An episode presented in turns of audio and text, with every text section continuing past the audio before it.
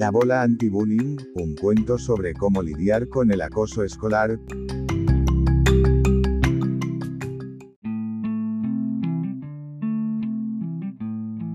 Cuando el más grande de los estudiantes grandes alcanzó sexto grado, habría de ser despojado de su tiranía. El timbre gritó el inicio de la jornada y un tropel de niños inundó los pasillos. Toro pasó frente al grupo de estudiantes que aguardaba a que los salones fueran abiertos.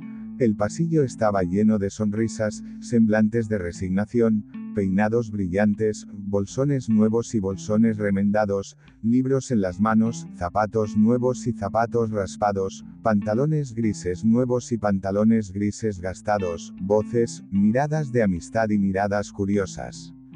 Finalmente Toro llegó al inicio de la fila y todos se empujaron en secuencia como piezas alineadas de dominó, un espacio hacia atrás, ahora el primero de la cola era Toro, la maestra alcanzó la puerta a las 8 con dos minutos, saludando y recibiendo una ola de buenos días en respuesta. Justo después de ver a la maestra entrar al salón de clases, Toro dio un pisotón hacia atrás sobre los dedos de Meme, el quejido casi sordo de Meme le dibujó a Toro una sonrisa, haciéndole sentir poderoso y reforzando en el resto su autoridad tirana. Meme, había alcanzado el límite de su tolerancia y en un arrebato, realizó lo impensable para todos, con la punta de su pie golpeó el talón de toro mientras entraba, haciéndole tropezar y caer sobre el piso frío de cuadros blancos y negros.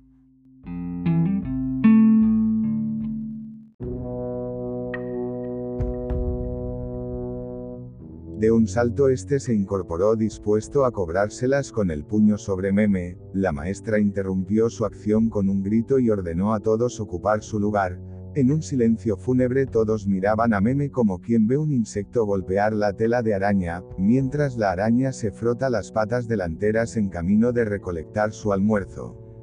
Meme entendió el seguido ademán de Toro como una sentencia grave, tan grave que las cinco horas de la jornada matutina le resultaron un segundo, hubiese querido que el día que se arruinara el timbre fuera ese y que se postergara la hora de salida por años en lo que Toro olvidaba el asunto, pero eso obviamente no iba a ocurrir. En cinco segundos el timbre habría de sonar y Toro encaminaría sus pasos hacia la esquina, a la que todos se referían como el matadero. Todos, cada día pasaban por aquel lugar que había atestiguado como el sufrimiento psicológico se tornaba físico, por obra de los verdugos, por una u otra razón, hoy era el turno de Meme.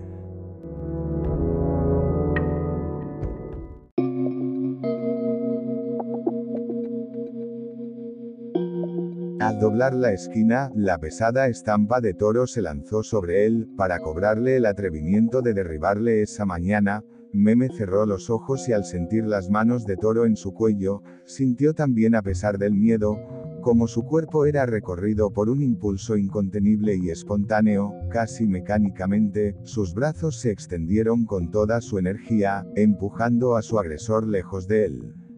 Era el instinto del niño más pequeño del salón. La reacción atrajo a un enjambre de alumnos, como las feromonas de una abeja atrae al resto en plan de ataque. Superado ampliamente en número, Toro emprendió la retirada.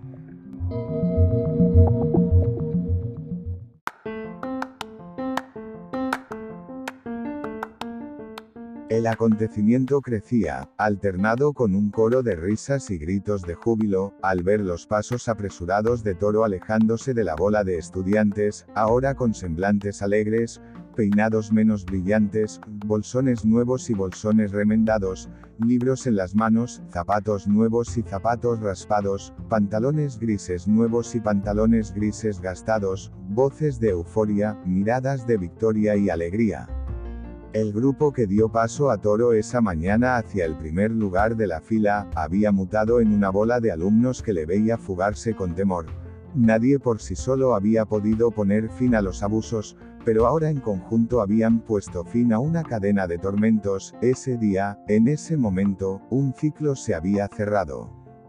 Los niños habían aprendido que la unión hace la fuerza y que juntos podían lidiar con los problemas, de allí en adelante la bola protegía a todos, hasta que todos se unieron a la bola para terminar con el bullying en aquella escuela, La bola era más poderosa que cualquier cosa, la bola eran todos unidos en favor de sí mismos. Así nació la bola de la escuela, Glyn Oliva.